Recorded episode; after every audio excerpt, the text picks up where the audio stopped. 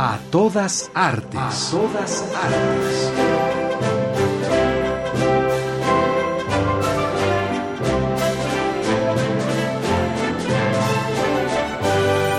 ¿Y aquel pequeño árbol? ¿Cuál? Aquel, el más pequeño. Revista Radiofónica del Instituto Nacional de Bellas Artes y Radio Educación.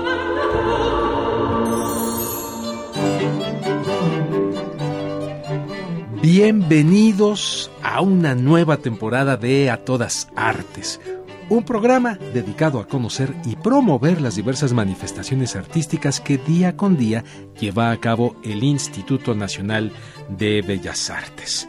Blanca Castro Villamor, ¿cómo estás? Muy bien, Sergio Alberto Bustos. También estoy muy contenta por arrancar esta nueva aventura artístico-cultural del oído de ustedes y les damos las gracias por recibirnos en sus hogares y los invitamos a que se queden con nosotros. Muy bien, pues dichas las palabras para abrir este primer programa, les platicamos que en el recorrido de este día vamos a conocer exposiciones, música, literatura y diversas actividades que el Instituto Nacional de Bellas Artes ha preparado para el disfrute de todos nosotros. Les recordamos que en A Todas Artes contamos con varios medios de contacto para saber qué opinan del programa y por supuesto recibir sus comentarios. En Facebook y en Twitter nos pueden encontrar como A Todas Artes. Esta es la tercera llamada, tercera, tercera llamada. Comenzamos.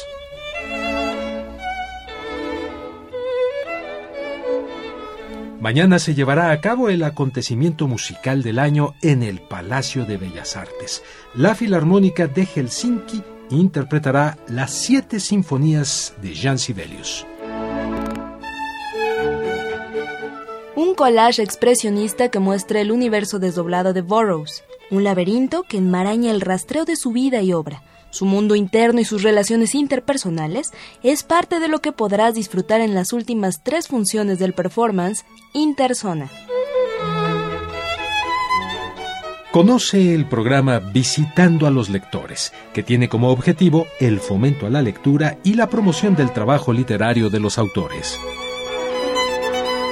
El día de hoy se inaugura la exposición Rosendo Soto por derecho propio en el Museo Mural Diego Rivera. Aquí conocerás los detalles. La psicodelia de los años 70 y los personajes suburbanos y clandestinos, junto con la ciudad que los engloba, son los protagonistas de la exposición Rojo versus Negro. La temporada de danza 2015 en el Palacio de Bellas Artes continúa con una programación que te mostrará nuevas técnicas, formas y sensaciones con escaparates, el cuerpo mutable.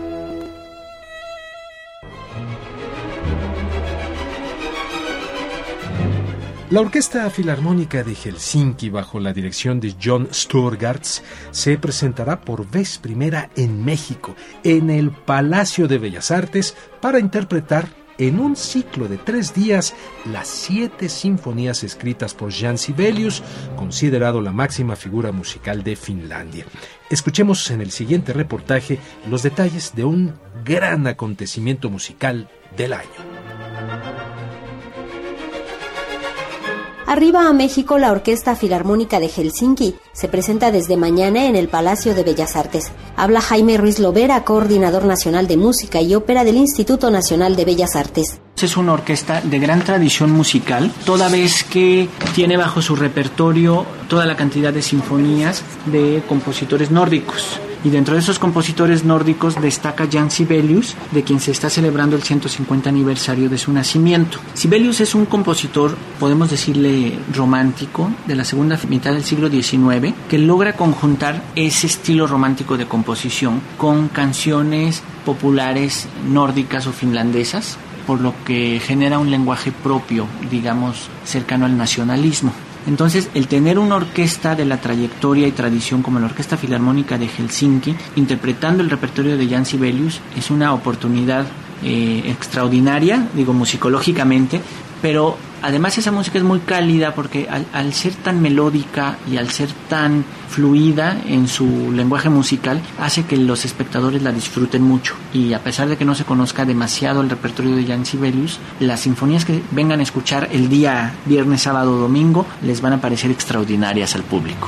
México se suma a la celebración por un compositor como Jan Sibelius. Muchos países del mundo estamos sumados a la recomendación de la UNESCO de celebrar ese 150 aniversario es un músico universal, más allá de Mozart, Beethoven, Tchaikovsky o Juan Sebastián Bach. O sea, Jan Sibelius es un gran, gran compositor. Lo hemos escuchado con su obra Finlandia, que las orquestas juveniles o las orquestas sinfónicas de México la tocan con bastante asiduidad pero el lograr escuchar todas las sinfonías en un fin de semana, las siete sinfonías de Jan Sibelius, de verdad es una oportunidad única, por lo que invitamos a toda la gente a que se una con nosotros. Raras veces llega la Orquesta Filarmónica de Helsinki a México. Es poco frecuente, ha sido un triunfo que vengan. Vienen con un director estupendo que es John Storgart y están haciendo una gira mundial. Después de que acabe esa gira mundial, van a cambiar de director y no va a estar fácil que circulen por el mundo, que hagan giras. Entonces realmente es una estupenda oportunidad a que en el marco del 150 aniversario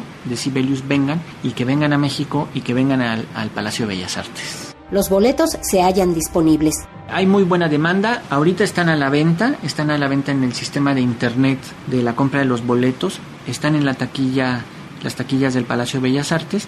Y sí, boletos desde 100 pesos, 220 pesos, 300 pesos. Y la gente puede disfrutar de unas estupendas butacas para escuchar una música sinfónica de un lenguaje post-romántico muy fluido y muy melódico para que este sea un deleite el, el siguiente fin de semana de agosto. El viernes 7 de agosto va a ser a las 8.30 de la noche el sábado 8 de agosto a las 7 de la noche y el domingo 9 de agosto a mediodía, a las 12 horas. Entrevista a todas artes, Verónica Romero. ¿Alguna vez has imaginado un alucinante universo de atmósferas barrocas, texturas e imágenes alucinatorias? En un mar de historias absurdas donde los personajes son guiados a través del lado más oscuro de la imaginación? Billy D es un yonki que se cree alienígena y cuya memoria yace en un estado de conciencia alterada que nos revela parte de nuestra condición humana, mostrada con una poética y estética bizarra semejante a un rompecabezas. ¿Quieren saber de qué hablamos? Entonces, escuchen la primera entrevista de la nueva temporada de A Todas Artes acerca del espectáculo escénico Interzona. Hoy tenemos el gusto de contar con la participación de Raúl Parrao, director del Centro de Producción de Danza Contemporánea, quien viene a contarnos sobre Interzona, la primera propuesta coreográfica que él como director del CEPRODAC hace al eh, público. Raúl, bienvenido. Cuéntanos un poco sobre esta coreografía. Eh, gracias por la invitación. Interzona es un término de un escritor norteamericano, William S. Burroughs, fallecido en 1997. Es eh, parte agua de la literatura norteamericana y que conformó esta famosa generación beat allá por los años 50-60.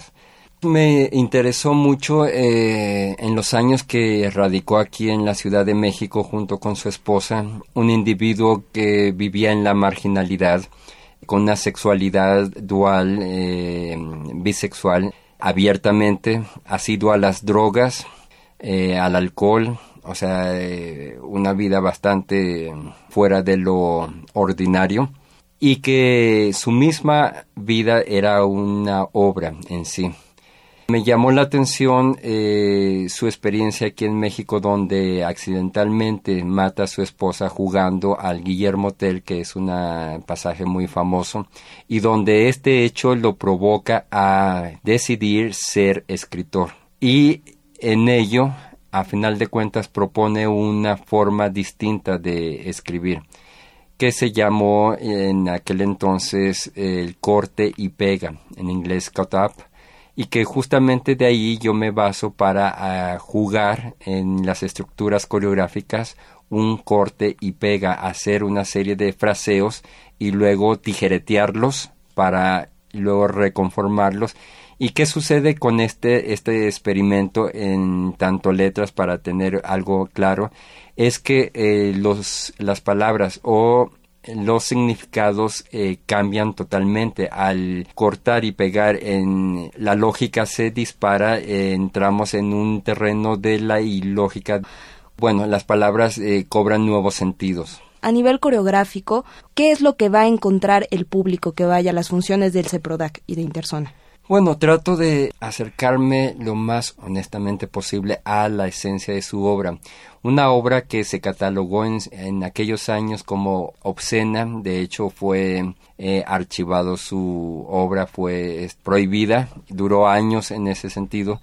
Entonces, eh, es el primer eh, reto que me encuentro para llegar a ello y sobre todo trabajar en el bailarín tratando de minimizar los pudores. O sea, en escena eh, vemos desnudos, vemos eh, situaciones complejas donde el espectador eh, tiene que tener un amplio criterio para poder este, apreciar esta danza que estamos presentando.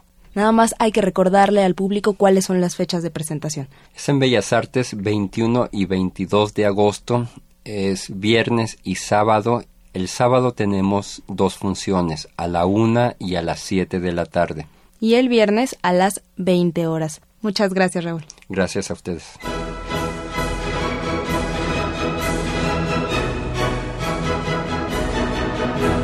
A todas artes es un esfuerzo en conjunto del Instituto Nacional de Bellas Artes y Radio Educación.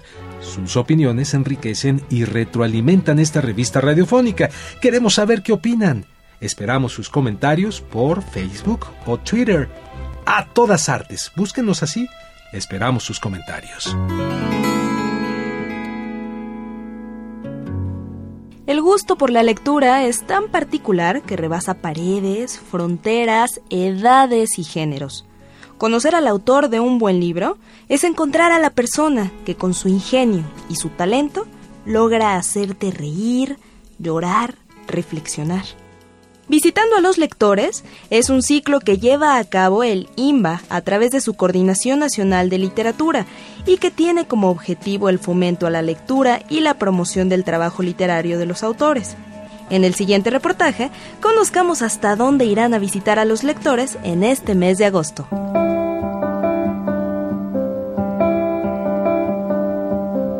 Para promover la literatura en distintos sectores de la población, el Instituto Nacional de Bellas Artes creó el programa Visitando a los Lectores. Rodrigo Ávila, jefe del Departamento de Relación y Promoción con Autores de la Coordinación Nacional de Literatura, comenta. Mira, Visitando a los Lectores es un ciclo que la Coordinación Nacional de Literatura del Instituto Nacional de Bellas Artes lleva a cabo desde hace más de 10 años. En este ciclo lo que nosotros queremos es promover y difundir la lectura y la literatura a través de sus autores, donde visitamos instituciones educativas, así como también reclusorios de la Ciudad de México, para que se tenga este contacto de la obra del autor con el interés que tienen nuestros, este, nuestros anfitriones. Talleres de creación literaria y charla con escritores son parte del ciclo Visitando a los lectores.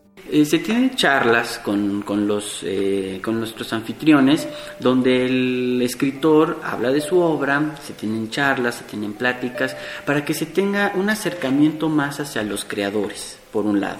Y por otro también se desarrollan algunas actividades como talleres o eh, de creación literaria, sobre todo cuento y poesía.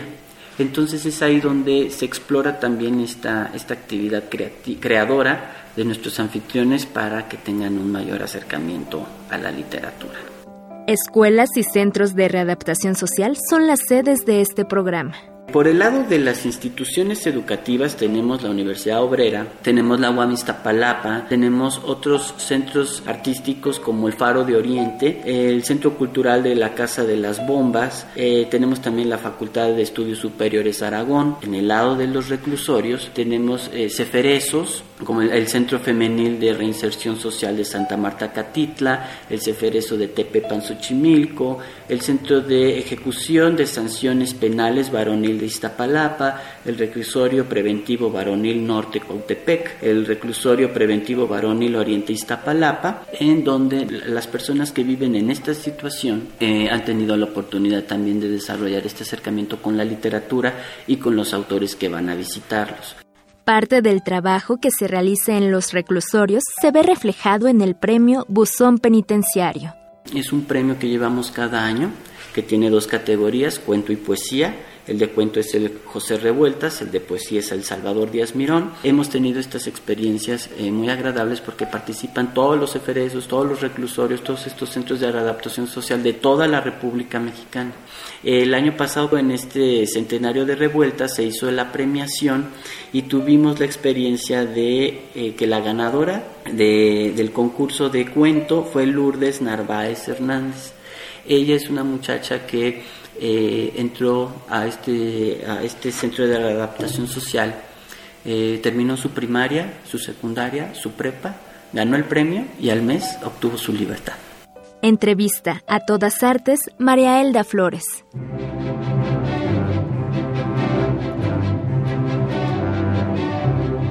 Rosendo Soto fue pintor y muralista, perteneciente a la segunda generación de la Escuela Mexicana de Pintura poseedor de tenaz carácter y vigorosas pinceladas que muestran su marcada visión nacionalista. Paisajes, retratos y trabajos con carácter satírico y de pugna social forman parte de la obra que podrás disfrutar en la exposición Rosendo Soto por derecho propio, que se inaugura hoy en el Museo Mural Diego Rivera.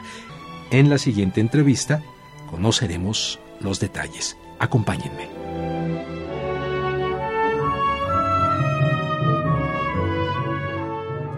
Hoy tenemos la suerte de contar con la presencia de Raúl Cano, él es curador de la muestra eh, exposición Rosendo Soto por derecho propio eh, en el Museo Mural Diego Rivera, que por cierto se estrena hoy, así que prepárese.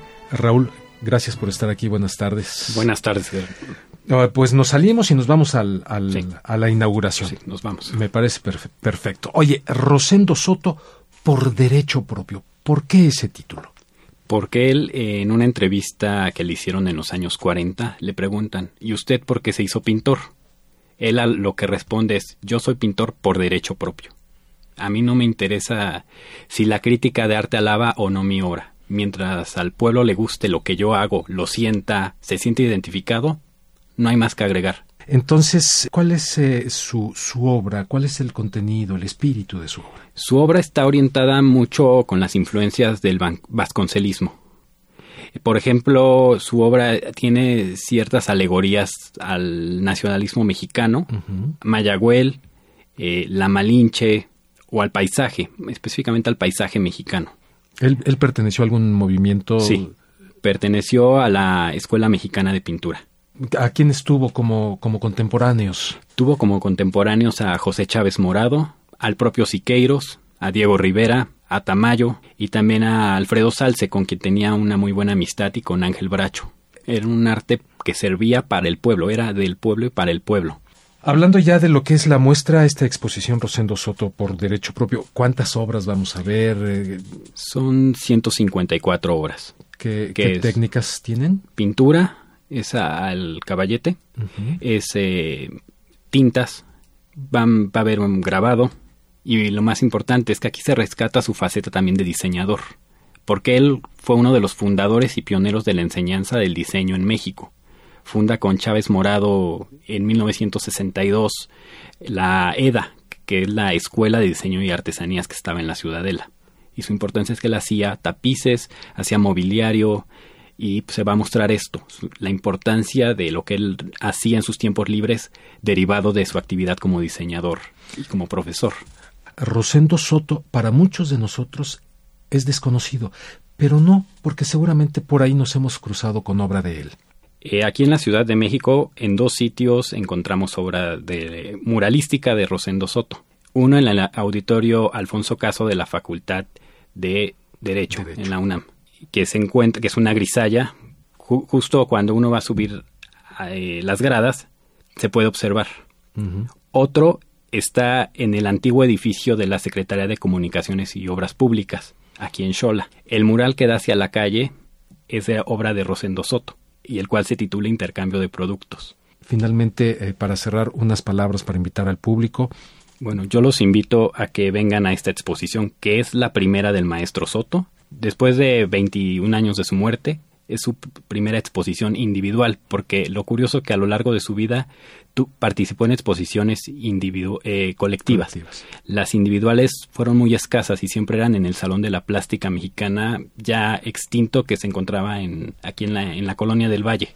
Se inaugura hoy y estará hasta cuándo? Estará hasta principios de octubre. En Facebook se pueden buscar la página oficial del Museo Mural Diego Rivera y allí pueden ver la información.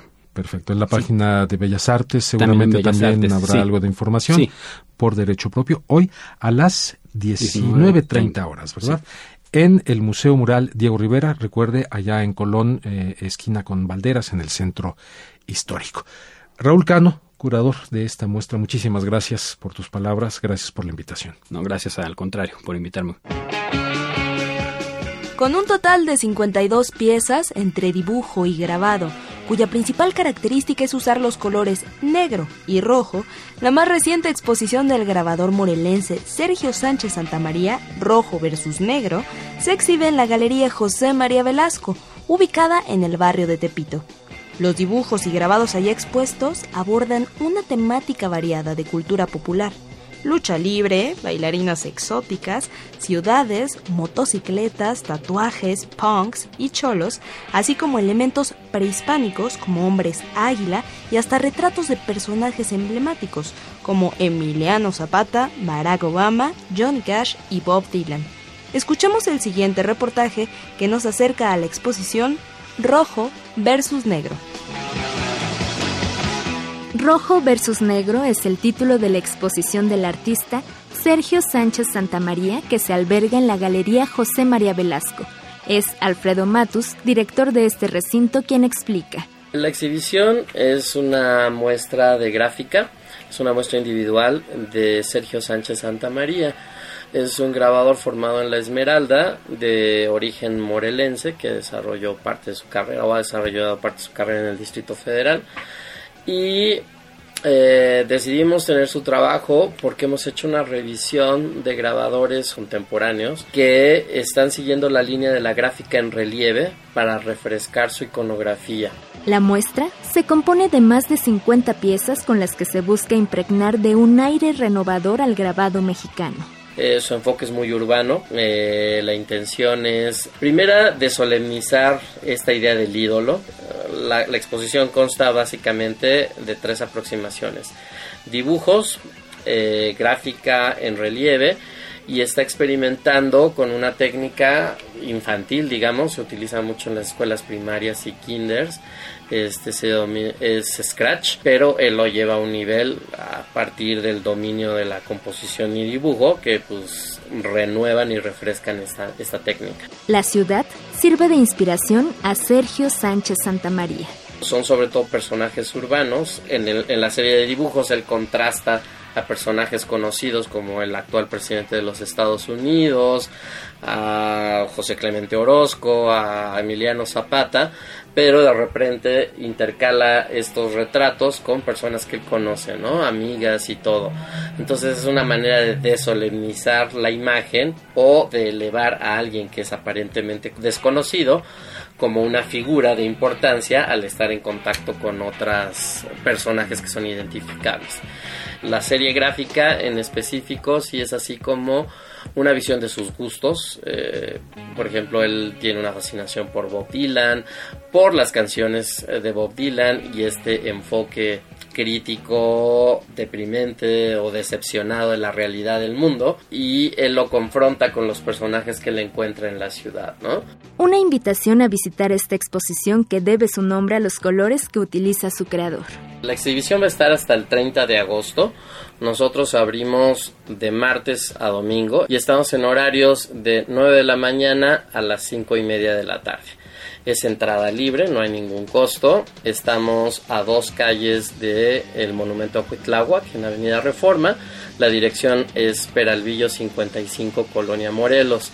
Tenemos el Metro Lagunilla a cuatro calles de aquí. Entrevista a todas artes, María Elda Flores. El espectáculo de danza Escaparates investiga la pulsión que genera en el ser humano la adquisición de un objeto deseado, la avidez por poseer algo bello. La obra navega entre la frivolidad, la sensualidad y la concupiscencia, que se debaten entre la apariencia y la esencia, la inmanencia y la trascendencia. A lo largo de 40 años, el Cuerpo Mutable, Teatro de Movimiento, compañía fundada por Lidia Romero, se ha caracterizado por tomar riesgos en todas sus propuestas estéticas, lo que ha posibilitado convertirse en un laboratorio de movimiento, donde cada proyecto es un detonador para que coreógrafos e intérpretes se reencuentren con la parte más esencial del oficio. Vamos hasta el Palacio de Bellas Artes para escuchar la voz de los protagonistas de este espectáculo dancístico. Celebra la bailarina, coreógrafa y docente Lidia Romero 40 años de trayectoria. Escaparates es el título del montaje que presenta hoy en el Palacio de Bellas Artes. Que es el estreno mundial de una obra que investiga y indaga sobre esa reacción natural al ser humano cuando uno ve algo bello y, desea poseerlo, por ejemplo, es una pulsión incontrolable, casi, casi lujuriosa, cuando uno ve un auto de lujo o, unos lentes o unos diamantes o algo, algo que, en sí encierre un diseño muy armonioso, ¿no? Y entonces en eso se, se relaciona también como la adquisición de algo bello este el, deseo de, tenerlo, ¿no? de poseerlo. Escaparates también es un acercamiento al mundo de la moda. Los atuendos, esa parte como ornamental, como algo decorativo, pero que también tiene, cumple con un sentido profundo que tiene que ver con las ceremonias. El ser humano es ceremonial, ceremonioso. Y entonces este, a cada situación corresponde un atuendo. Y cuando uno se quiere ver bien, bello, guapo, atractivo, ¿no? Sabemos que somos seres sociales y entonces todo este esta relación y esta comunicación y esta expresión del ser humano es para el otro, para los otros, ¿no? Para lo otro. Esto es nuestro nuestra comunicación con el mundo exterior y donde se tejen todo tipo de relaciones sociales, ¿no? De pareja, familiares, de trabajo, profesionales, de poder, ¿no? Entonces, este, estos atavíos, estos atuendos, nuestros diseños de, de, moda, de ropa, etcétera, se incrustan como en este mundo de las relaciones sociales, que se vuelven relaciones políticas, relaciones económicas. Entonces hay como un como una resonancia y de pronto de lo que de lo que pareciera mera apariencia y cosas superfluas la puesta en escena habla de los deseos. El asunto es el deseo, ¿no? Cuando uno desea algo y lo que pasa en el, en el, en el cuerpo y en la mente, ¿no? Que son reacciones químicas y físicas hasta lograr obtenerlo, ¿no?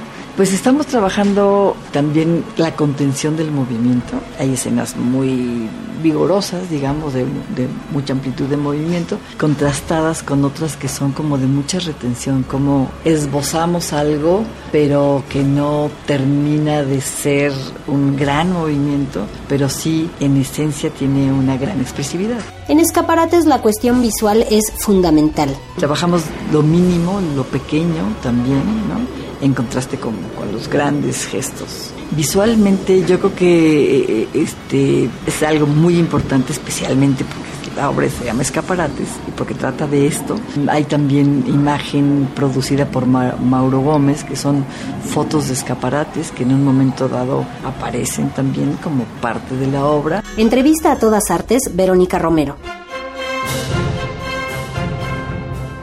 Esta emisión de A Todas Artes llega a su fin. Con el gusto de siempre, los esperamos la próxima semana al comenzar a despedir la tarde del jueves. Y recuerda que si deseas volver a escuchar el programa, lo puedes descargar en la página de Radio Educación, radioeducación.edu.mx. Les deseo que tengan una excelente noche y un exquisito fin de semana. Nos despedimos de ustedes, Sergio Alberto Bustos y Blanca Castro Villamor. Hasta, la, próxima. Participamos en este programa reportajes Verónica Romero y María Elda Flores. Asistencia y coordinación Ana Monroy. Pro Tools Alejandro Ramírez. Guión y producción Anabela Solano.